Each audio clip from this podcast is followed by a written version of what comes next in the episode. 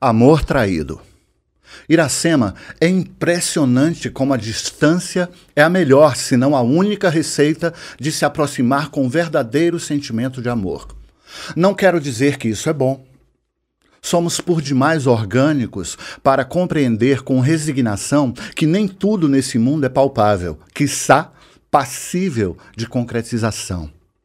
Não nos é dado o direito de julgar o amor. Se o fosse, já não mais o seria amor. Seria somente fruto para usufruto dos sonhos, nem sempre semeados.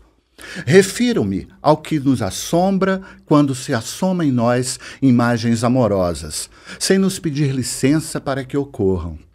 É estrangeiro e não é, ao mesmo tempo.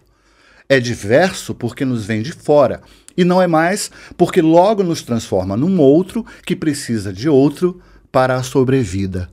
Não é que eu estava justo a contemplar, admirado, a linda dona que passava em minha frente, cientíssima de sua forma e formosura, a ponto de, por altruísmo ou caridade qualquer, namorar silenciosamente com todos os que cruzavam o seu caminho, inclusive eu, e julgavam-se aptos e escolhidos para o seu encanto, quando, sem razão de ser, você me vem ao pensamento e me causa calafrios de toda ordem. Ora, como você se atreve? Naquele minuto, cheguei a te odiar despropositadamente. Passado o minuto, me pus a te odiar propositalmente. Que direito te outorguei de me possuir assim?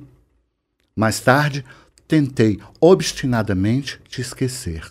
Nenhum segundo se passava sem que eu não me lembrasse de não mais pensar em ti. Que inútil suprimir os apelos da vida que se anseia com as vísceras. Acaso consegue enganar eternamente a fome ou a sede que vem do corpo? Quando se morre a míngua, é que os excessos se aumentam, ou seja, mais fome ou sede. Então, por birra, quis mesmo assediar aquela menina que me namorou também, à sua maneira. Sei bem que estaria te traindo. Possivelmente estaria traindo mais a mim, que buscava tua ausência, enfim, de minha vida. Mas era necessário o exercício dessa estúpida infidelidade. Não posso viver desse modo tão completamente seu. Tenho que fortalecer os músculos do meu orgulho. A moça me sorriu, mirando-me fundamente nos olhos já nenhum ato seria necessário para que se desse tudo por consumado. No entanto, era útil para que se desse por consumido. Isso também serve para a saciedade da alma? Copulamos ali mesmo, vestidos da cabeça aos pés, distantes em meio a todos. Basta, disse em voz alta. Ela se tomou de susto e raiva, virou a cabeça para trás e acima, deu meia volta e se pôs a correr para longe de mim. Estava ofendida, certamente com o abrupto empurrão de minha voz.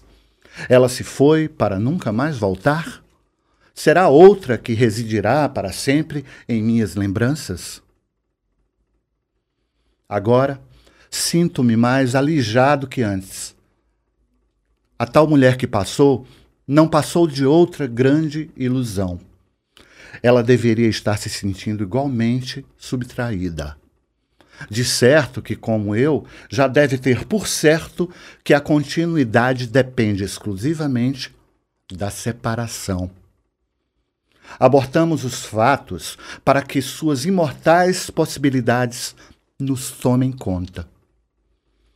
Eis que é na matéria da memória onde se imortaliza o amor real.